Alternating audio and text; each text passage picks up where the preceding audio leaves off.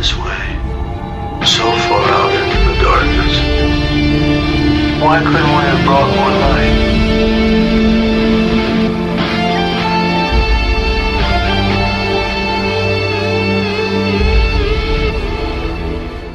Buenas, bienvenidos. Sexta temporada, episodio 02. Un episodio que nos ha volado la cabeza. Ya sabéis, el gif del hombre que se lleva las manos a la cabeza y ¡bumba! ¿Verdad, Igor? Sí, sí, sí, ha sido un episodio ciertamente espectacular, increíble. Está claro que esta temporada va a ser cortita, seis episodios, y que cada uno van a ir a tope y, sin tiempo para nada. Yo venía aquí solo a decir te lo dije, porque han cumplido todas y cada una de las cosas que decía. Eh, bueno, ahora vamos a ir con el resumen, pero bueno, básicamente no se quieren dejar nada por el camino. No, no, no. eh, ya, ya lo iremos comentando ahora, ahora a lo largo del episodio, pero varias de las cosas que comentamos en el episodio anterior pues se han visto confirmadas ahora en, en este, ¿no? Y parece que las cosas está, el camino está muy marcado. No, no tienen tiempo para andar con tonterías y, y van directitos, directitos y al pie. Sí, sí, sí. Pues nada, Igor, cuando quieras empieza a contarnos de qué ha ido este episodio. Pues ya tenemos el episodio 2, Dragón Cerúleo o Dragón Azul o Azur Dragon, dependiendo de... En el- la traducción al castellano ponía Dragón Cerulio. Sí, Dragón Cerúleo. Eh, pero parece que el que ha traducido el título no ha sido la misma persona que ha traducido los subtítulos, porque en los subtítulos pone Dragón Azul. bueno, no tengas duda. Eh, y, en el, y en el título pone Dragón Cerúleo. Y se cumple el esquema del episodio anterior. anterior. Empezamos en Laconia. Vemos aquí la, la parte de este planeta que está al otro lado de los anillos. Planeta que le regalaron a los mar- bueno, regalaron, le dieron a los marcianos a cambio de su traición a, Bueno. a la ONU. Y algo más, algo a más ahí por ahí. Sí. Y para los que no nos habíamos fijado, yo entre ellos, descubrimos que el pobre pajarito alienígena se muere, se murió por la comida que la niña le dio, ¿no? que justo le dio un poquito de comida. Una barra de cuando- proteínas. Sí, cuando la niña vuelve corriendo a donde sus padres, que parecen ser científicos, que están haciendo ahí investigaciones sobre la biología de, de este mundo alienígena, pues le dicen a ella y a nosotros a la vez que la biología de este planeta pues es venenosa para los humanos y al revés, ¿no? Que la, la- la comida de, de este planeta y las cosas de este planeta pues son venenosas para los humanos. Y lo de los humanos es venenoso para los, para los seres vivos de este planeta. Así que la barrita de proteínas que le dio al precioso pajarillo, pues es lo que, es lo que le mató, ¿no? Eh, de las conversaciones que tienen lugar entre los padres mientras está la niña por allí lamentándose por haberse cargado al pobre pajarito, eh, nos enteramos que parece que los civiles no están muy enterados de lo que está ocurriendo en el sistema solar, no saben ni cómo va la guerra o puede que no sepan ni tan siquiera que hay una guerra abierta Bueno, declarada en este momento. De hecho, por lo que comentan los militares que vinieron ya cuando ellos ya estaban bien asentados, precisamente por eso podemos explicarnos que la niña diga que, que este planeta es su tierra, vamos, porque básicamente ha crecido aquí. En- y lo que dicen es que los militares tienen las comunicaciones cortadas. Sí, no tiene ninguna información del sistema solar. eh, parece que todo pasa por la cadena militar. Los marcianos, recordemos que era una sociedad en ese aspecto bastante estratificada y jerarquizada, que luego en, en el propio Marte se ha perdido un poco. Eso nos lo enseñaron sobre todo en la temporada 4. Pero que aquí, pues bueno, como son más tradicionalistas, esta facción que ha desertado parece que lo llevan a rajatabla, ¿no? Y que los, los militares mm, mantienen un control bastante estricto sobre la colonia. Eh, los padres se van a una reunión que han convocado. Nos, no, ya veremos en el próximo episodio, probablemente en las conclusiones o qué les han contado en esa, en esa reunión. Y la niña, pues bueno, hace un intento de ayudar a, los, a las crías del pájaro que ha matado. Eh, la cosa no sale muy bien. Mm, Básicamente Spoiler, consigue. acaba mal. Sí.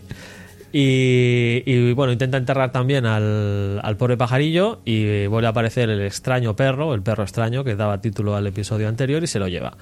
¿Con qué intenciones? Ya veremos.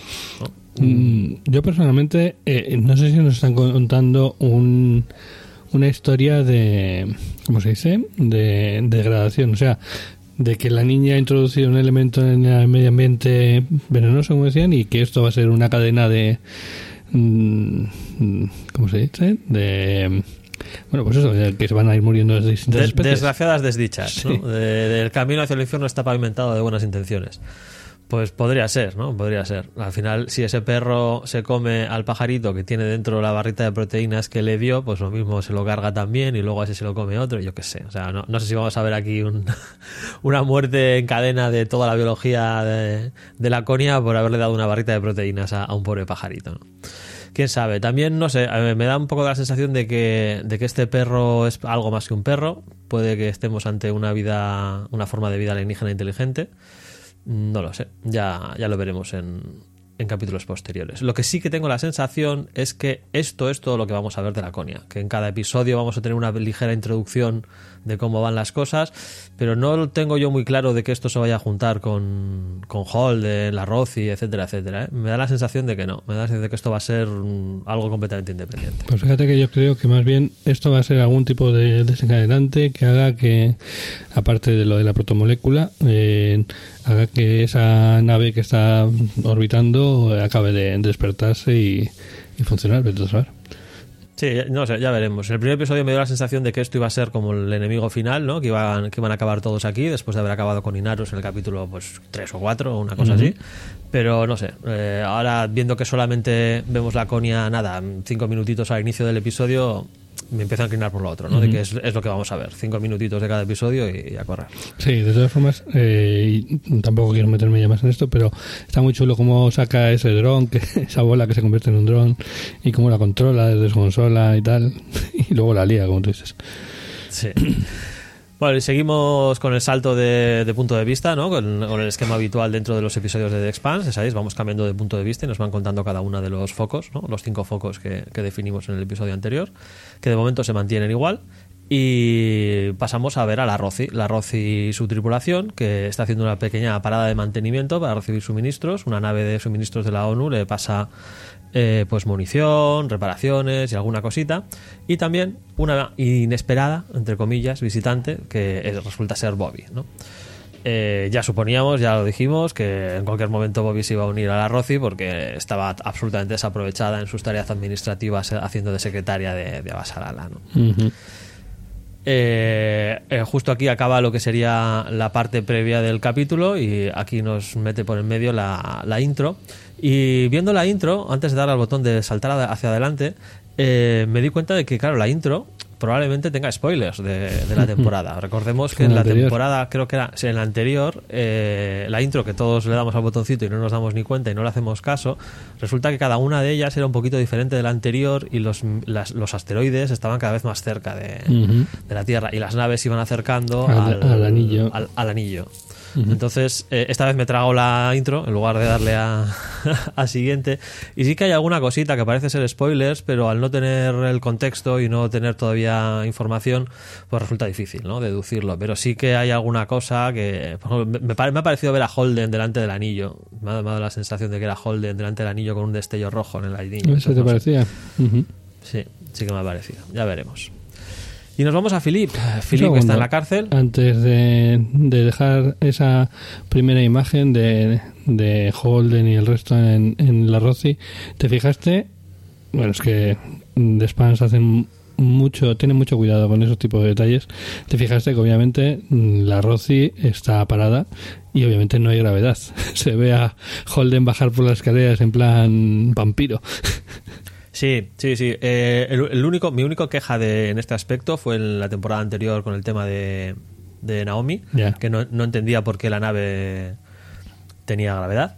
Pero bueno, sin más. Pero en, en todos los demás, en todos los demás episodios, en todas las demás situaciones, eh, es algo que está súper cuidado y, y no solamente eh, mantienen el tema este de la gravedad y detalles y el aire y cosas, sino que la física está bastante trabajada, que es bastante realista en ese aspecto. ¿no? Eso ya lo dijimos desde el principio, que obviando los componentes alienígenas de la protomolécula y los anillos en plan Es Stargate, ciencia ficción, sí. Hay una es- parte es- de ficción. ciencia ficción, sí. Pero la, la parte tecnológica humana es, mm, es ciencia que, podemos decir, vale, me lo creo. O sea, de aquí a 100 años lo tendremos. Mm. Sí, o lo y- podremos y, de tener. hecho hay una cosa que no comentamos en el episodio anterior y es que cuando Abasarala habla de, de que el medio ambiente en la Tierra está muy mal, eh, comentan que, con, eh, que hay una serie de filtros de carbono, creo que lo llaman algo así, eh, que existían con anterioridad eh, que habían sido los que habían ayudado a parar el desastre climático en el que nosotros mismos ahora mismo estamos metidos. Exacto, sí, sí, parece que, que diseñaron un- un- unos mm, eh, des, ¿cómo es? Joder. Descarbonizadores. Descarbonizadores, Mm. sí, algo así, que, que superaron nuestra crisis climática. la que Sí, que este realmente es que realmente es uno de los he leído un poco por ahí es uno de los planteamientos que se hace que podría ayudar en el futuro cercano. Sí, en, ese aspecto ya, ya, ya lo hemos comentado más de una vez que la, la ciencia de, de Expanse es eh, poco futurista. O sea, es, es todo tecnología bastante eh, realista en ese aspecto, ¿no? Mm, pues tendríamos la protomolécula por un lado, que sí que se salta todo, lógicamente, y luego como mucho el, el motor, ¿no? Los motores que les permiten viajar tan rápido a lo largo del sistema solar, que bueno, al final tuvimos un capítulo dedicado a ello que fue como una idea feliz, ¿no? De un, de un pavo que es el que, la, el que lo inventó casi de casualidad. Sí, y casi muere por ello. Bueno, no, muere por ello. No, murió, de hecho murió. Sí. Bueno, pues eh, vamos con Philip, como hemos dicho, que está en la cárcel porque ha asesinado a su amigo, no lo olvidemos, en un arranque de rabia. Pero bueno, pues es el hijo de Inaros, entonces eh, llega Nico porque están en Ceres y Inaros básicamente le- se impone, la presiona y lo libera porque sí, porque soy Inaros y lo tienes que liberar, ¿no? Nico hace un ligero intento de decir, bueno, pero es que hay unas cosas que se llaman leyes y tal, pero Inaros le deja muy claro que esto es un asunto de la, de la Armada, De la Free Armada, de la Navy. Free- de la Free Navy y, y nada, para adelante. La versión oficial que van a contar es que Joan, el amigo de, de Philip, asaltó a un oficial superior, que es el propio Philip, y Philip no tuvo más remedio que defenderse. ¿no? Y la propia cara de Philip pues, eh, expresa bastante claro que, que- que no está de acuerdo con todo esto, pero bueno, al final no, no se va a sacrificar ¿no? a sí mismo pues, eh, por, por un momento de rabia. Sí, realmente eh, a lo largo de todo el episodio vamos a ver a Philip. Las caras de Philip son muy elocuentes. Sí, pero precisamente por eso yo quería comentar que no sé si le están exigiendo demasiado al actor, ¿no? Porque mm, me da a mí la sensación, a ver, el chaval no, no me parece que sea malo, pero le, precisamente es al que le ponen una situación emocional eh, mm, más, más complicada, ¿no? Porque tiene que expresar muchísimas cosas diferentes Sí. y bueno, no lo hace mal, pero tampoco es que lo haga maravillosamente, precisamente. Bueno, es muy exagerado, muy básico. Sí, estoy de acuerdo contigo.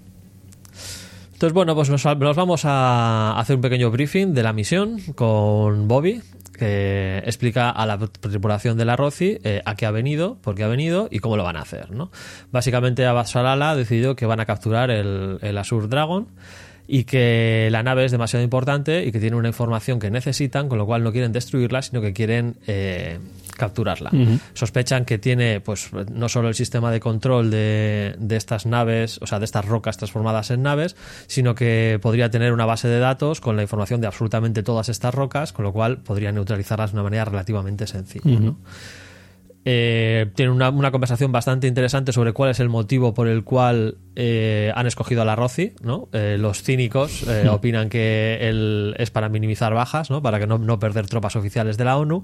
Y al final Bobby lo que les dice es que no, que, que les ha escogido porque son su mejor opción, porque necesitan una victoria y que creen que la Roci lo va a lograr, ¿no? que es, es- la mejor opción para conseguir que esto funcione. Sí, no, bueno, eso me parece muy bien de cara a la galería, pero realmente lo cierto es eso, que esta Abasalala no puede permitirse perder más, eh, más tropas propias, como bien dice.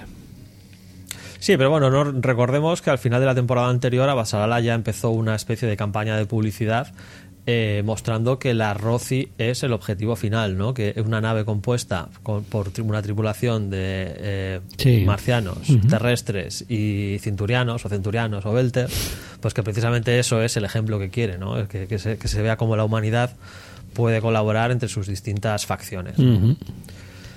Y yo creo que aquí lo que vemos claramente es que Bobby llega con mucha energía porque ha estado haciendo tareas administrativas y se la nota con ganas de hacer cosas y sin embargo eh, se encuentra con una tripulación muy cansada, bastante pesimista en ese aspecto y que no recibe con muy buenas noticias pues lo que les parece un plan prácticamente pues suicida, ¿no? Que A no- mí, a mí lo que me gusta es el enfrentamiento de Amos. Como Amos le dice, pero vamos a ver, ¿te pagan, te pagan extra por esto?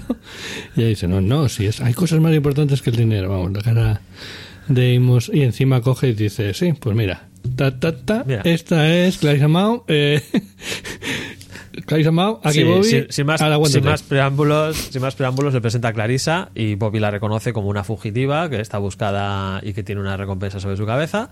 Pero bueno, Holden le dice que, que mira, que esto es lo que hay, que la trajo Amos y que es parte de la tripulación y que, y que la tiene que aceptar. Y bueno, pues sin más, Bobby la acepta sin, sin, sin resistirse demasiado. ¿no? Y aquí tenemos el atisbo rojo del, del episodio. Eh, Bobby y Holden hablan de. Bueno, Holden le pregunta a Bobby sobre si tiene algún tipo de información sobre naves que puedan haber desaparecido cuando hacen el tránsito del anillo. Y le muestra el vídeo de la, del acorazado, del acorazado Barcade, eh, atravesando el anillo. No me queda muy claro de dónde lo, lo dice que lo ha sacado. Porque es como que lo ha obtenido a través de, de Una sitio. fuente anónima. Lo comentaron que en el capítulo anterior que una fuente anónima les había proporcionado esa, Sí, esa sí, no me información. acordaba, no me... Sí, al final hay que tener en cuenta que ese vídeo probablemente estará grabado desde la estación Medina, que recordemos que está dentro del anillo. O sea, dentro del anillo grande está la estación Medina, que controla el acceso a todos los demás anillos. Sí. Y, y a la estación, en la estación Medina hay cientos y cientos, por no decir miles, porque la estación Medina es una barbaridad de grande. Entonces probablemente habrá miles de, de Belters en esa estación y alguno será seguirá siendo leal a, a la Tierra, a la ONU o a la alianza anterior, ¿no? O sea, no, no- es muy difícil que en una nave con miles de tripulantes todos ellos sean súper leales a Inaros, ¿no? No, además que precisamente en este episodio vemos que la lealtad a Inaros es una cosa que va por barrios. Sí, lo vamos a hablar a- ahora mismo, ¿no? Eh, entonces, bueno, Bobby le dice que, que sí que tiene un informe, bueno, que ella ha leído un informe de naves marcianas que habían desaparecido, eh, habían perdido el contacto con ellas cuando habían atravesado los anillos, ¿no? Pero que los, lo habían interpretado como que lo que ocurría era que estaban desertando y que por eso no habían vuelto a tener noticias de ellas, ¿no? Pero que es posible, a la vista de la información que le proporciona Holden, que estemos hablando de otra cosa. Así que eh, quedan que Bobby va a buscar entre la inteligencia marciana y proporcionarle este informe a, Holden.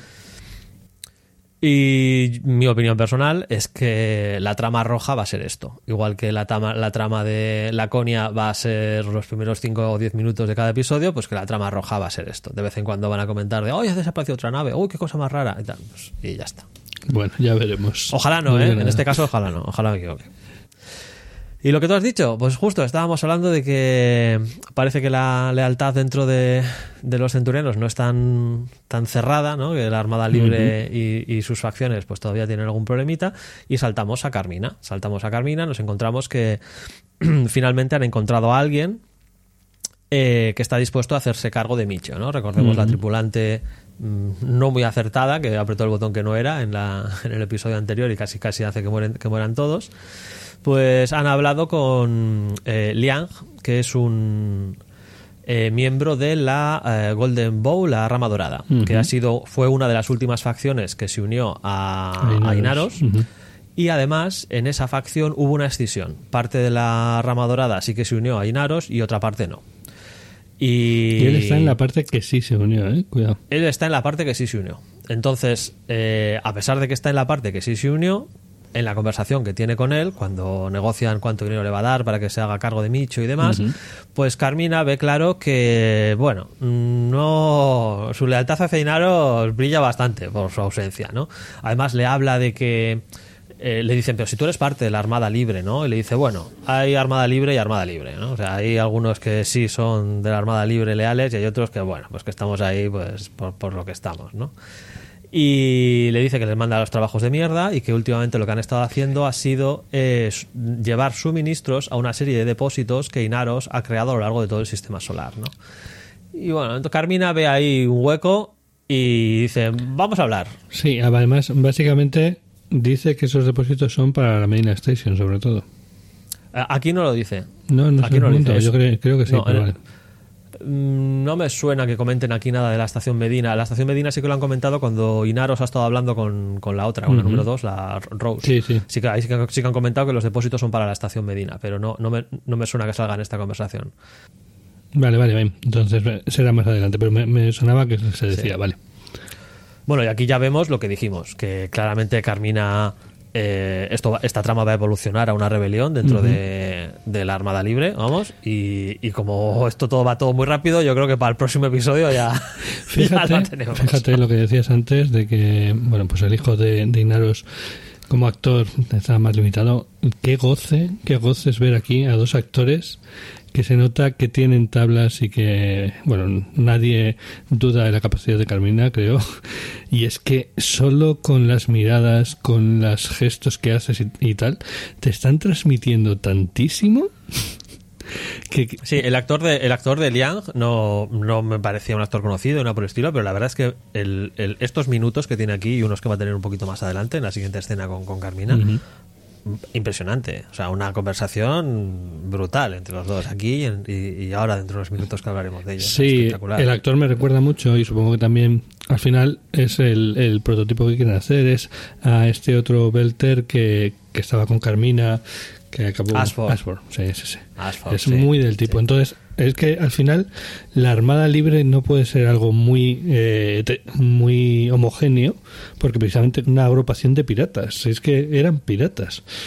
No, no, eran, eran y son piratas. Exacto, entonces, bueno, pues puedes unirlos bajo un mismo eh, objetivo, mientras ese objetivo sea enorme, pero ahora una vez conseguido, que es atacar a la Tierra y, y hacer que se pongan a tus pies, como él, él mismo dice ahí, fue glorioso. Pero ahora después, cada uno tiene su propio camino. Sí, Y al final, quieras que no, pues bueno, llevan toda una vida siendo piratas, pues piratas eran y, y piratas siguen siendo. Saltamos a Inaros. Y bueno, Inaros y, y la número 2, Rose, esta que demuestra una vez más que no tiene pelos en, pelos en la lengua y que no tiene ningún problema en, en soltarle unas cuantas verdades a Inaros. Tiene una conversación realmente tensa sobre Philip y lo que Inaros espera de Philip. Que no es. Sí, eh, desde luego, hablando como padre, no me parece la mejor figura paterna del mundo. No, en, en absoluto, ¿no? Me parece muy interesante en el- cómo está planteada esta escena, Sí. porque primero, primero vemos a Inaros y a Rose, y según están hablando, a quien empezamos a ver es a Philip. Entonces, oímos a Inaros y a Rose hablando de Philip, mientras vemos cómo Philip está recogiendo las cosas de su amigo, ¿no? Al que él ha asesinado. Entonces, me parece muy bien, o sea, muy chulo cómo está planteada esta escena, ¿no? Las voces de Rose y de Inaros, que es lo que estamos oyendo, y sin embargo, a quien estamos viendo es a Philip recoger las cosas de la persona que ha matado, ¿no? Y, y cómo eso le está afectando, que era, era su gran amigo. Entonces, eh, al final Rose le hace una pregunta clave a Philip y le pregunta qué significa Philip para Inaros. ¿no? Y la respuesta de Inaros es muy interesante, porque dice que lo necesita. Sí, es, es ese padre que se proyecta en, en el hijo, en el, en el hijo proyecta lo que él quiere ser, ¿sabes? Como quien dice. Exacto. Exacto. Entonces yo creo que y, y Philip para él es, sobre todo y ante todo, su primer espectador. O sea, Inaros es eh, la, el, el- el espectáculo y la fachada de soy el mega líder y el primero para el que actúa es para Philip. Y además quiere que Philip sea lo que a él le hubiese gustado ser, ¿no? De- además le dice, en la conversación anterior, le, le ha dicho que eso, que él nunca tuvo a nadie que le pudiese sacar las castañas del fuego, y sin embargo Philip sí lo tiene, porque tiene a Inaros para sacarle la castaña- las castañas del fuego. Sí, sí, sí. Muy, muy macho alfa todo, ¿eh? Sí, sí, todo, todo, todo, todo super macho alfa, vamos. Es que lo- los, los centurianos son machos alfas todos, incluyendo las mujeres. O sea, son todos, Es son machos una, alfa, es una vida vamos. muy dura. Sí, sí, sí, sí. Y no sé, a mí, no sé si tú tienes la misma sensación que yo, pero yo creo que una de las opciones que le da Rose es directamente matar a Philip, ¿no? Porque le dice de, de- de que puedes amar a tu hijo de muchas maneras distintas, ¿no? Y una de las últimas opciones que le da es puedes amarle porque le echas de menos. ¿No? Entonces, a mí la sensación que me da es te lo cargas y luego tú le sigues queriendo porque, vale, lo he hecho un mogollón de menos, pero tú cárgatelo que, que nos está dando No, lo muchos que está claro es que ella está viendo que e- ella ve claro los problemas eh, morales que tiene Philip, lo- todo lo jodido que está, básicamente, Sí, y ve que no, no lo ve como, hoy pobrecito, no, lo ve como un problema de cara a los objetivos que tienen compartidos con. Sí, sí, lo tiene clarísimo. Volvemos a Liang y a, y a Carmina, ¿no? Eh, están, eh, Carmina le está haciendo un pequeño tour por la, por la Tinan, por la nave, que después de todo es la nave, es la nave de Ashford.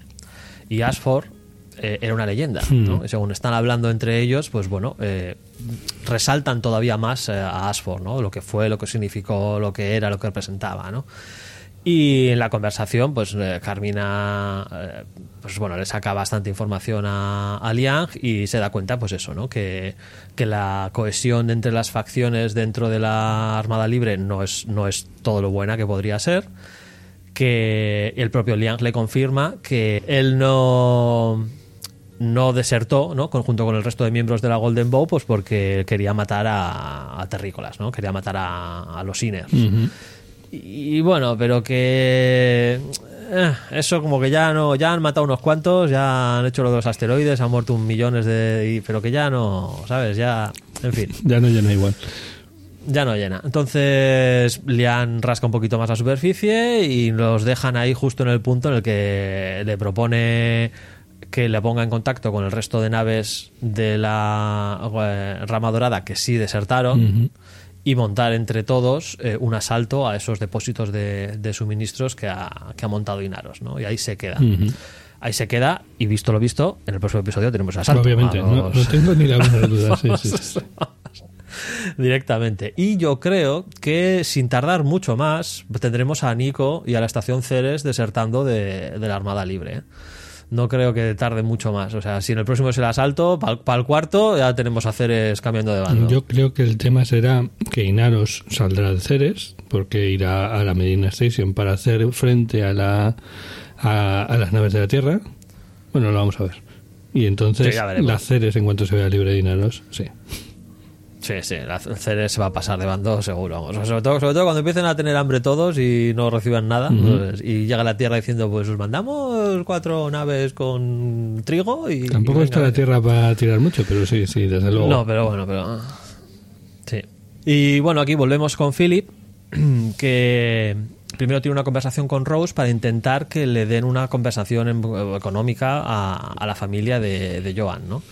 Y aunque inicialmente Joan, eh, o sea, aunque inicialmente Rose se niega, luego, bueno, pues se ablanda un poquito y, lo justifica, ¿no? Lo justifica en cierta manera y, acaba aceptando que sí, que, van a enviarles, eh, pues no sé si combustible para un mes y no sé qué más a, a la familia. Yo no sé si es ablandarse o es una forma. eh, está casi como enseñándole a, a este, al, al hijo de. ¿Cómo se llama? A Philip. En- está como enseñándole cómo se hacen las cosas, ¿sabes? En plan, Sí. no, no se trata de. No, no estás eh, per- eh, pidiendo perdón, ¿vale? Estás eh, es. haciendo un acto eh, pues de, de, de generosidad. Exacto. El resultado final es lo mismo, van a recibir una compensación, pero tú no has pedido perdón, no has mm, admitido que has matado a nadie que no tenías que matar, sino que le- les das lo que tenían que recibir, pero dejando claro que, que ha muerto porque tenía que morir, porque se rebeló contra un superior y que lo- le dan esto pues porque bueno al final fue un soldado y cumplió su parte, ¿no? Y lo digo porque más adelante vamos a ver esa, ese camino lo recorre Philip también. Sí, sí, sí, sí, sí. Eh, de hecho, lo vemos aquí mismo, que él manda un mensaje Sí. a la familia y necesita varios intentos para grabar el mensaje correcto. Sí, pero vemos cómo va modulando el mensaje desde el principio, Exacto. que es en ese plan, en el plan, uy, mm, lo siento mucho, ha sido un error, no sé qué, hasta ya el, el intento final de su hijo ha sido un héroe, etcétera, etcétera. ¿vale? Sí. Y yo aquí me parece ver eh, un intento de Philip de imitar al padre. Sí. De, de hacer esa, esa doble cara que tiene el padre siempre, ¿no? La cara pública de las declaraciones grandiosas y luego la cara privada que es la que Philip conoce, ¿no? Entonces yo tengo esa Da la sensación. impresión de que durante has- hasta ahora ha estado mm, debatiéndose entre seguir el camino de la madre o seguir el camino del padre. En- bueno, y al final el, el que ha ganado es el camino del padre, como dice. Bueno, pues eh, esta es la forma en la que es la vida real. Es, eh, hay que presentar dos caras. eh, todo es así. Pues, pues venga. eh, vamos a tragar, a hacer de tipos corazón y este es mm, el camino que tengo que seguir. Sí. Y ahora saltamos un, po- un momentito, un momentito, un vistazo muy rápido con Abasalala y, y con Mónica. Pero buenísimo, o sea, Sí, ve- ve- vemos aquí un ligerito atisbo y luego ya volveremos a ella. Mm. Como se está en, en la nave insignia de la, de la ONU, pues bueno, hay bastantes nervios porque hay algo en marcha, ¿no? Y Mónica, que tiene, que tiene ese olfato periodístico, ¿no? y cómo se ve que, que Abasarala, las decisiones de Abasarala no son celebradas por todo el mundo, ni mucho menos. Hay mucha resistencia a, a lo que está planteando Abasarala. Sí, al final eh, Abasarala tiene una personalidad muy fuerte y toma decisiones eh, sin tomar en consideración las recomendaciones de los almirantes, ¿no? Entonces, me parece que la, la misión de Bobby y esta misión de capturar el, el Azure Dragon, pues no todo el mundo estaba muy de acuerdo, vamos, o más bien estaban en contra directamente, ¿no? Y vamos a la acción. Ahí estamos. El, en pleno asalto al, al Azure Dragon por parte de la Rossi, tal y como dijiste, Roberto, que esto se resolvía rápido, que va a ser, que va a ser ya. Y sí, efectivamente, aquí, aquí lo Chulísima, tenemos. ¿no? eh, chulísima. De las mejores. Además, claro, no pueden tirar ni una salva de, de munición. No, no, no, no. Tiene, qui- quieren, quieren capturar la nave, no quieren destruirla. Porque además ya dicen que la nave, la nave no está armada. Exacto. Y vemos una persecución, vemos una persecución como hemos visto pocas. Una persecución espectacular donde vemos todo el efecto de la aceleración y la gravedad. Hay unas imágenes muy chulas de todos pegados al suelo sin poder moverse y Bobby andando Bobby. más o menos tranquilamente con su super traje de marine marciano. Vamos, está guapísimo. Y como Sí, sí, sí. Está, está muy bien. Lo habíamos visto ya antes, pero yo creo que Sí. no en su gloria tan absoluta, vamos. No, no, aquí se, aquí además ya durante la preparación de la misión ya lo dice, ¿no? Que que ella, a ella la han enviado para encargarse de toda la tripulación de la nave. Sí, sí, o sea, sí. que ella es el grupo de asalto. O sea, ella va y dice, no, no, yo me encargo, yo me encargo, no te preocupes. Sí, sí. Y Amos le dice, oye, ¿dónde puedo conseguir una, un traje de estos? Está muy bien. Sí, sí, sí. Y se va alternando en ciertos momentos eh, con pequeños momentos con Abasarala, la que, que la vemos pegada a su tablet, ¿no? Recibiendo la información en directo, aunque es en diferido, sabemos que llega unos minutos más tarde, ¿no? Debido a la distancia. Y bueno, el caso es que no vamos a describir, no vamos a describir el asalto en- entero, son los, los momentos claves. Me encantó, me encantó, por ejemplo, el tema de las naves, como hacen, eh, claro, las naves van en formato vector, o sea, cogen un vector y cogen velocidad. Y entonces, eh, para cambiar de sentido, frenan, giran y vuelven a acelerar. Está chulísimo. Y veías Sí. como la otra nave la, tenía que... la física está muy bien. La, la física, la física de los vuelos espaciales aquí está, está muy chulo. ¿no? Y aquí hay do- dos detalles muy importantes. Uno, que vemos que Naomi está afectada por lo que le ocurrió en la temporada anterior. Llega un momento en el cual tiene que saltar de la Roci hacia la nave marciana. Bueno, hacia la nave centuriana, perdón, y no es capaz. No es capaz de saltar de la, de la compuerta porque tiene flashbacks traumáticos de, de que al final saltó al espacio, estuvo a punto de morir, etcétera, ¿no? Hombre, pero me parece, es que me parece normal, es que me parece normal, ¿no? Eh, obviamente una situación como la que pasó eh, en la temporada pasada tiene que dejar algún pozo. Y hasta ahora no habíamos visto mucho de eso. La habíamos visto muy, muy segura e intentando parar ciertas, ciertas cosas. En, no sé, eso, pues muy segura. Y ahora vemos realmente hasta qué punto llega el, el daño que ha hecho. Yo, yo creo que el, el ver esto le da sentido a lo que estábamos viendo en el capítulo anterior, que al final a mí me parecía más de lo, de lo mismo de siempre, de de repente Naomi otra vez con sus dudas y no sé qué. Entonces aquí, a mí esto me gusta, porque lo que vemos es que jo, al final pasó una experiencia súper traumática en la temporada anterior, estuvo a punto de morir, estuvo abandonada, ha tenido que abandonar a su hijo, en fin, ¿no? un montón de cosas y, y me parece que, que es un desarrollo de personaje interesante. Como decimos, Clarisa salta al rescate y sustituye a Naomi en su tarea de sabotear el motor mientras Naomi la guía a distancia. No has, no has dicho nada, no has dicho nada, perdona, de que Bobby eh, iba a decir discute el mando de Holden, pero no, directamente se lo quita. Sí, sí, aquí... eh, sí, bueno, me, me lo he saltado, lo tenía escrito, pero me lo he saltado, perdón. Eh, Holden quiere retirarse en un momento determinado porque la misión, o sea, les descubren, la misión se supone que es te, vas, te acercas hasta que ni tan siquiera ya puedan hacer nada y entonces salta Bobby con un con un PEM, con un, con un eh, ge- generador de pulso electromagnético que deshabilite la nave, ¿no? Pero les ven y entonces salen huyendo. Y cuando salen huyendo, pues eh, Holden, bueno, no, no, quiere, no quiere huir, lo que quiere es destruir la nave y ya está, ¿no? Y, y Bobby le dice, no, no, no. Aquí mando yo. Yo tengo el mando operativo de la misión y la misión se acaba cuando yo lo diga, ¿no? Así que seguimos y punto. Sí, sí, sí.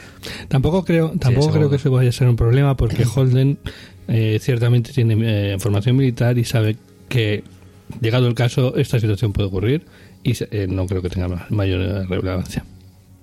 No, no, además, no, o sea, está claro, yo tengo el mando operativo de la misión, la nave es tuya, tú eres el capitán, pero yo tengo el mando operativo de esta misión, ¿no? Entonces yo creo que la cadena de mando en este caso se ha cumplido perfectamente. Y bueno, pues aquí, aquí tenemos eh, Bobby haciendo lo suyo, llevándose por delante a toda la tripulación, con una intervención a tiempo de Clarisa, que en un momento determinado un, uno de los tripulantes de la nave va a atacar a Bobby con un lanzamisiles por la espalda, y Clarisa activa sus modificaciones cibernéticas y se lo carga Sí. al, al tío. ¿no? Nos olvidamos rápidamente, por lo menos yo me olvidaba ya de que Clarisa tenía esas modificaciones, pero ciertamente es, eh, las usa en el mejor momento. Eh, Sí. También, Me, me gusta mucho la dinámica que vemos Sí. aquí. O sea, vemos la, la- la interacción entre todos los tripulantes de la, de la ROCI, cómo están perfectamente coordinados, cada uno tiene sus funciones, y cómo Clarisa, en ese aspecto, parece que se ha integrado bastante bien. ¿no? Al final tiene una serie de habilidades que pues, tenemos el especialista de combate, el especialista de tal, no sé qué, y Clarisa pues viene a, a- a sumar ¿no? a la tripulación de la. Ujú. Sí, me llamó mucho, bueno, me hizo pensar todo este tema, el tema de las eh, de los aumentos. Ya hablamos en la anterior temporada del tema, que al final, eh, claro, cla- eh, esos aumentos tienen un coste y eh, afectan mucho al, al organismo que, que los lleva. Y por eso Clarisa tampoco puede andar usándolos continuamente. Eh, pero claro, eso tiene que ser Sí, de hecho aquí casi muere. Claro, o sea, claro. los activa para salvar a Bobby bueno, y, casi muere muere. también casi por no sé si se había llegado a romper el traje bueno vomita eso desde luego Sí. Sí, y claro, tiene que ser un poco como un, ex alcohólico un ex fumador, ¿sabes? En el sentido ese de tiene que estar todo el rato pensando, joder, esto podría hacerlo más rápido, pero no puedo hacerlo.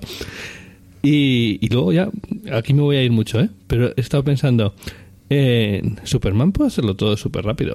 Si realmente él, su velocidad normal es esa, la de súper rápido, ¿no? Cuando va a velocidad normal tiene que aburrirse muchísimo en la vida real. Sí, hay, hay bastantes historias al respecto, ¿no? O sea, todo depende de cómo, de- de cómo lo consideres. Y sobre todo con, con velocistas, con Superman no, no lo han hecho tanto, ¿no? Pero con velocistas puros como Flash Sí. o Mercurio o cosas por el estilo, sí que es algo que se ha tratado muchas veces, ¿no? Pietro, por ejemplo, el de... El de los, el de los X-Men, o bueno, la, la Hermandad de Mutantes, ¿no? Y tal. Eh, se se bueno, con eso se bromea muchísimas veces, ¿no? El hecho de que es que moverse a la velocidad normal y hablar con la gente a la velocidad normal le aburre una barbaridad, ¿no? Entonces por eso tiene esa, esa- ese pasotismo siempre. Pues sí, sí. Bueno, volviendo al tema. Entonces, sí. Y ahora ya vamos con una escena completa de Abasarala, ¿no? Abasarala en toda su gloria. Se reúne con, con Mónica, ¿no? Y bueno, pues está muy contenta. Y Mónica le dice, bueno, pues a ver, ¿no? ¿Qué me vas a contar? Y le dice, no, no te voy a contar porque estoy contenta. Eso ya, eh, os lo van a comunicar, os lo van a comunicar dentro de poco, ¿no? Pero tú estás aquí con- en, mi de- mi despacho, en mi cabina, ¿no? Porque tengo, una, tengo un encargo para hacerte, ¿no? Quiero que, que lleves al cinturón la realidad de la guerra, ¿no? Que vean las consecuencias reales de lo que está haciendo Inaros. No solamente estadísticas y números fríos en los noticiarios, ¿no? Sino que muestre las historias personales que hay detrás de la guerra, las, las personas que están muriendo por, con- por culpa de, la- de las acciones de Inaros, las consecuencias de todo lo que está haciendo, y que haga más difícil, o que intente hacer más difícil a los centurianos eso de matar terrícolas, ¿no? Que, que- que les vean como lo que son, como compañeros humanos, ¿no? Y no como solamente pues esos malditos inners que, que, que- que- que nos roban y que nos maltratan, ¿no? Entonces le pone como objetivo ese, ¿no? Sí. Eh, Pero me- hay una frase Perdona, me gusta mucho que Mónica no dice sí, buena y tira para adelante. O sea, eh, Mónica le pone a las claras, eso ya lo hace tu televisión pública. O sea, yo no me dedico a vender Sí. propaganda, yo tengo un nombre, tengo una una reputación y esa reputación es precisamente la que a ti te interesa. O sea, ¿por qué me interesa a mí contar esa, histo- esa historia que tú quieres? Sí, esta es una, esto es una escena muy buena entre las dos, em, pero muy buena. Abasarala en su puesto de, de estadista, ¿no? Y Mónica en su puesto de periodista de éxito que ha llegado hasta ahí sin laverle el culo al poder y, y con su integridad periodística, ¿no? Y Abasarala lo que le contesta es: eh, Yo no te pido que mientas, al revés, lo que te pido es que digas la verdad. O sea, lo que te estoy pidiendo precisamente, precisamente es que digas la verdad, que muestres la verdad a los, a los Sí, centurianos. y se ve que Mónica, eh, lo recapacita, piensa que realmente de ahí va a sacar juego. Sí, además hay, hay una frase, ahí ya, bueno, eh, Ava Sara es increíble, o sea, la actriz es maravillosa, el personaje me parece eh, fascinante, pero la actriz está a la altura, pero Sí. vamos, sin ningún tipo de problemas, ¿no? Y, y ese intercambio final que tienen entre las dos, ¿no? Cuando ya la convence, ¿no? Y Sí. le dice Mónica, eh, sabes, sabes cómo hacerse sentir culpable a la gente, Sí, ¿no? sí, sí. Y, y lo que Abasala contesta es sí, lo practico mucho Eh, eh, cuando estoy a solas. Es buenísimo. Esa frase es genial. Entonces está, está muy bien. Mm. Y volvemos a la Roci, eh, donde está Clarisa en la, en, en la, eh, en la enfermería, Sí. ¿no? recibiendo trata- tratamiento pues, por, por haber usado las modificaciones cibernéticas. Y entra Holden. Eh, y básicamente le echa la, le echa la puya, ¿no? Le, le- le echa una Sí, bronca. le echa una la, bronca. la pues, típica porque- bronca de jefe de, a ver, aquí se siguen las normas, que yo soy el jefe Eso es. y todo tiene que pasar por mí y tal. has actuado por tu cuenta, tienes que, tienes que contar conmigo, me tienes que decir qué problema has localizado y luego yo decidiré si hay que hacer eso, hay que hacer otra cosa, no, no actúes por tu cuenta, tal, no sé qué, no sé cuánto, ¿no? Y cuando se va, pues Seymour se sorprende de que Clarisa está sonriendo, ¿no? En lugar de, de estar ahí abatida porque le ha hecho la bronca, ¿no? Y Clarisa le dice, no, no, es que estoy contenta porque soy parte de la tripulación. O sea, es la primera vez que me trata como parte de la tripulación, ¿no? El hecho de que me haya echado la bronca es... Es que soy, ya soy parte de la tripulación, ¿no? De hecho, le, ha dicho eso, le ha dicho algo así como... No, y de hecho, Amos se, cae- se calla, bueno, se calla ella para total, pero también está comprendiendo eh, la situación, yo creo. ¿eh? El- es una bronca de jefe, pero que realmente no es bronca, ahí hay mucho subtexto. Sí, sí, a mí, a mí me gusta esta escena y como como he puesto, ¿no? Pues es, es bienvenida al arroz y bomboncito, Sí. ¿no? Esta es, esta es, esta es la ya a partir de hoy, a partir de ahora realmente formas parte de la tripulación. Aunque lleves seis meses peleando, no, hoy ha sido cuando de verdad eres bienvenida al arroz y ya formas parte de la Sí, tripulación. sí, sí. sí. Y vamos con la última escena del episodio, ¿no? Y es que Inaros recibe la información de que han perdido el, el Azure Dragon, ¿no? Y, y eso, eh, una pequeña conversación con, con Rose, pues les lleva a deducir lo que va a ocurrir y que probablemente veremos en el, en el próximo episodio. Que es que la flota de la ONU se va a ver libre de la tarea de destruir estas rocas que estaban lanzando hacia la Tierra y por tanto se verán libres para desplazarse hacia el cinturón y plantar batalla a, a la Armada Libre, ¿no? Que, que visto la velocidad a la que a la que va esta serie, eh, Ah, en la siguiente. probablemente las- en, el, en el siguiente episodio tendremos, bueno, igual empieza el episodio directamente después del, del pequeño interludio de, de Laconia, pues un combate entre un par de acorazados de la ONU y unas naves, ¿sabes? Directamente creo. entraremos ahí a, a No creo por cómo sigue esa escena. Ahora, te, ahora me cuentas. Vale, y no, pues acaba aquí, ¿no? Bueno, a menos que me haya el tema algo. es ese, que, que Ronsfield le dice Ah, bueno, eso. pero que, que- que es lo que quiere, que al final es lo que Inaros quería, claro. ¿no? Él quería su Entonces, guerra. él Yo quería sí su creo guerra. que en el siguiente episodio vamos a ver ya a las fuerzas de la ONU llegando a, a donde, bueno, a Medina Station será seguramente donde se, se haga el... Bueno, uff, la, la Medina está al final del todo, como quien dice. O sea, las naves de la Armada Libre plantarán batalla mucho an- mucho antes de llegar hasta el anillo. ¿Tú crees que será antes? Bueno, pues entonces a ese punto... eh, pero es que, lo, exacto, yo creo que lo que se guarda Inaros en la manga es eso que teóricamente le han traído los marcianos y que es lo que le da Sí, esa sí, el- confianza. el- El enemigo final de la temporada es la Medina Station modificada con la tecnología de Laconia. Ujú. Vamos, o sea, yo, es lo que yo creo. Sí, sí, Vamos, yo que eso, eso, el- eso es, ese es el enemigo final de esta temporada. Sí, sí, y por eso precisamente... Con un combate total entre la Medina Station y las flotas conjuntas de, de Marte y, y la Tierra a, a- a la vista del anillo, o incluso dentro del anillo, en la zona del espacio interior. Sí, y ya dijimos además en el anterior episodio que Ainaro se estaba aburriendo en, eh, en Ceres, que él no es un hombre de, de paz, es un hombre de guerra, y vamos, que esto le viene genial. O sea, mm, bien, tráeme la guerra a mí.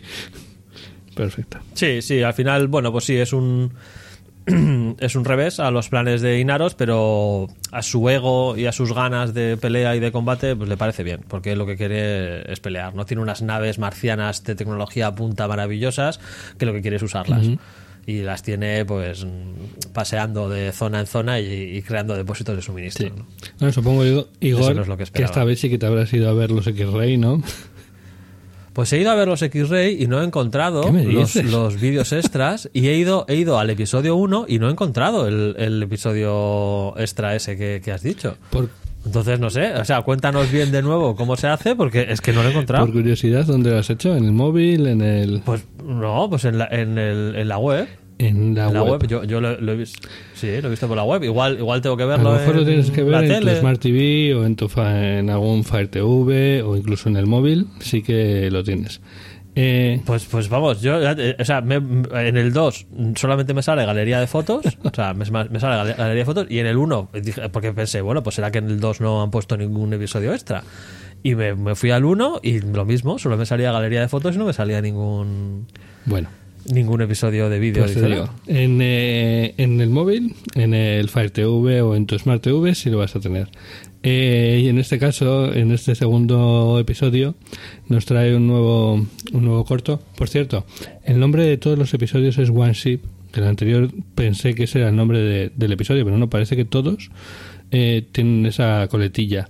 No sé si será por One Ship el, el resonante o One Ship la Tierra, vamos, prácticamente. Vete a saber. No te- Ah, yo pensaba que era por la, por la nave de. Pero no, no. pero- esa- el primero se llamaba Ankawala, creo que es. Y este segundo, ahora mismo no me acuerdo. Pero este segundo trata sobre Abasarala, así que vas a querer verlo. Bueno, bueno, ya, ya voy a mirar en el móvil donde haga falta hasta que lo Pues encuentre. sí. Vamos, ya te digo que no, es un, no, es un no he tros- conseguido es un corto muy cortito y básicamente lo que nos enseña es Abasarala. Eh, no, no te voy, voy a hacer spoiler, ¿vale? Simplemente No, nos favor. enseña Que Basara es mi personaje favorito de todas las presiones que está teniendo que sufrir, ¿vale? Ya, ya lo comentamos Vale, en el siguiente episodio. Sí, y precisamente, precisamente el comentario que quería hacer de este episodio es que la parte que más ha perdido Punch es justamente la de Abasarala, ¿no? que, que la trama política no tiene, no tiene punch, Hombre, o sea, no tiene nada al final. Es que van a, como hemos dicho en varios episodios ya, en- van directos y a pie, van a toda velocidad, van quitando todo lo que sobra y obviamente no pueden dar mil vueltas con los temas políticos porque Sí, es lo que decía, te lo claro. dejan solo muy apuntado, como lo que hemos hablado de que al final se nota que hay gente que está en contra de las decisiones que está tomando Basarala, que bueno, pues no todo es... Sí, pero vamos, que está claro que en una, en una temporada de seis episodios, eh, en el cual est- estás en medio de una guerra y tienes combates y no sé qué, no sé cuánto, pues no hay tiempo o sería un cambio de ritmo excesivo el que la trama política de Abazarala pues eh, mm, sea en base a reuniones y almirantes que dicen que no están de acuerdo y políticos y otros ministros que están haciendo sus tejemanejes para intentar derrocar a Basarala algo por el estilo, ¿sabes? Sería un cambio de ritmo excesivo. Sí, sí, sí. Con, Así que en medio de, de- O sea, te cambian de la Roci que está lanzando unos misiles por ahí, pegándose con siete naves de los centurianos, y de repente te vas a una reunión en la que hay dos almirantes diciendo, no, pues no estoy de acuerdo con lo que esta tía está diciendo y tal. Y pues, pues no, no, el ritmo no. El ritmo que bien. recortar y ese es el sitio donde más han sufrido, eso está claro. Sí, al menos le- sí que es verdad que la han juntado con Mónica, con la periodista, y, y no se ha quedado sola, porque después de haberse llevado a Bobby a, a la Roci, que es donde tiene que estar, obviamente, o sea, Bo- Bo- Bobby tiene que estar de- todo el disparando... Eh, bueno. sí, sí, eso es. Entonces está, está bien que la hayan juntado con, con Mónica porque así tenemos un poquito más de, de escenas interesantes, ¿no? No solamente a Basara. Me, eh, por cierto, al respecto de los episodios cortos, me hace gracia que estaba escuchando, eh, suelen hacer un post, epi- eh, un episodio especial de- del podcast que hacen, eh, bueno, pues el actor que hace de Amos y uno de los escritores de, de The Spans, y, y había, hablaban con actores y no sabían que existían estos cortos. y dices, Ah, los propios ¿Cómo puede actores. ser si los han hecho ellos? Pues ta- estarán tan acostumbrados a hacer escenas y que no acaben en el montaje final que ni sí, sabían claro, claro, que esas claro. escenas se iban a usar luego para estos cortos. Claro, claro, claro. Al final, evidentemente, en todas las películas, en todas las series se rodan escenas que al final se caen del metraje y no eran, no eran conscientes de que parte de esas escenas eh, en realidad eran para, para los cortos. O bueno, puede incluso lo decides en después, eh, que esto iba para unos cortos y que simplemente fuesen parte del metraje. Tal y de como lo cuentan, eh, no, ya te dije que llevaba mucho tiempo pidiendo Ya- ya a Amazon hacerlo ¿no? tal y cuando ha llegado esta segunda, sexta temporada les han dicho, venga, os damos el dinero para hacerlos. No, os, os dejamos en seis episodios, pero bueno, lo que habría sido un séptimo lo gastáis en cortos. Bueno, vale, pues me- está bien. A ver si consigo encontrarlos. Vamos, en el, en el próximo episodio ya os contaré mis vicisitudes para llegar hasta ellos. Vamos, si tú tú lo has visto en el móvil, En, en el Fire TV. en el Fire TV. Bueno, pues a ver, pro- probaré en el móvil, a ver. Y si no, pues en la, en la Smart TV. Muy bien. Y creo que poco más, ¿no, Igor? Eh, No, no, yo por mi parte nada más. Vamos, solo pues eso, reiterar la. que Bueno, me ha parecido un, un capítulo muy bueno, mejor aún todavía que el, que el primero. Desde luego, la- de momento la temporada va increciendo, son seis. Pues si esto va todo para arriba, pues vamos, vamos a acabar en, en el 12 de sobre 10, ¿no? De, de calificación. Y, que va todo muy rápido, muy acelerado.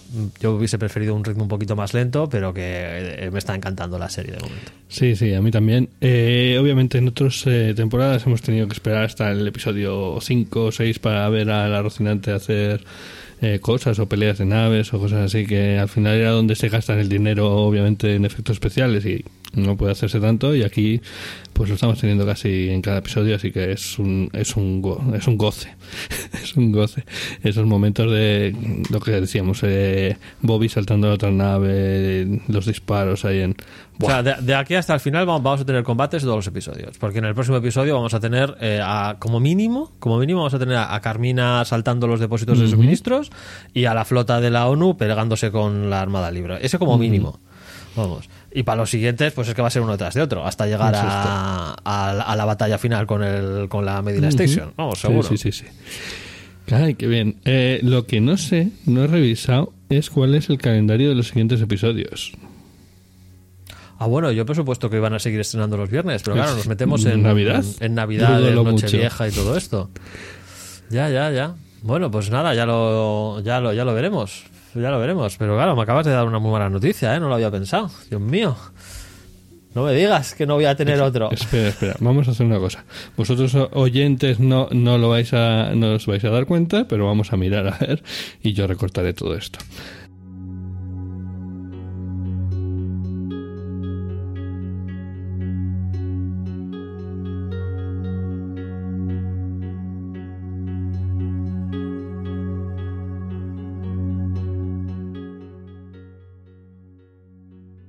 Bueno, pues ya estamos aquí de vuelta y sorprendentemente, y si tenemos que creernos lo que dice IMDB, parece que el siguiente episodio realmente lo van a estrenar el 24 de diciembre. Sí, y el siguiente el 31. Eh, no saben de, de fiestas ni, ni de pausas, así que vamos a tener unas navidades pasadas por Sí, eso sí, os aseguro que nuestro episodio no va a salir el 25 ni el 26. Ya veremos a ver cómo lo, lo podemos arreglar, porque son fechas complicadas. Pero bueno, Bueno, ya, ya, ya veremos de dónde sacamos el tiempo. Y ya veremos si realmente lo estrenan en, en esos días, ¿eh? porque una cosa es lo que diga IMDB y yo la verdad es que lo veo, no sé, me resulta complicado que vaya a ser esas fechas. lo veremos. Pues nada, Igor, eh, un placer. Nos veremos en el siguiente episodio. Un placer y hasta el próximo episodio. Vamos a ver si realmente lo estrenan este viernes, el 24 o no. Pero bueno, yo tengo ganas, desde luego. Tengo muchas ganas. Esta es cortita, pero me está dejando con unas, muchas ganas de ver lo siguiente. Y bueno, ya sabéis que si queréis eh, saber más de Orbita Friki o cómo contactarnos, etcétera, lo tenéis en orbitafriki.eu. Y eh, no olvidéis, eh, queremos hacer una, vi- una vi- visionada en grupo, ¿cómo se diría eso? Un visionado Sí, en grupo. Un visionado en grupo de- del último episodio. El, episodio final. Así que idnos diciendo si vosotros os apuntáis o no os apuntáis.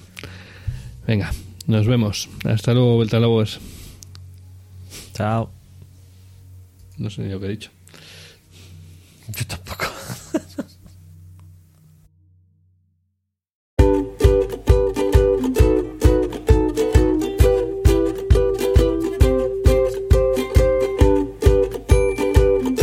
Puedes escucharnos en Spotify, Evox o en tu reproductor de podcast favorito.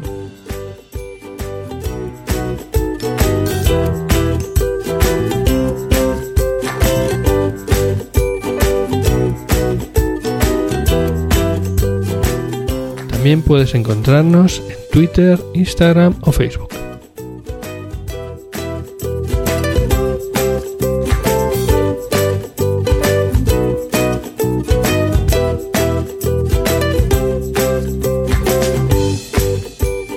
Sobre todo, si el episodio te ha gustado, compártelo. Es lo que más ilusión nos hace.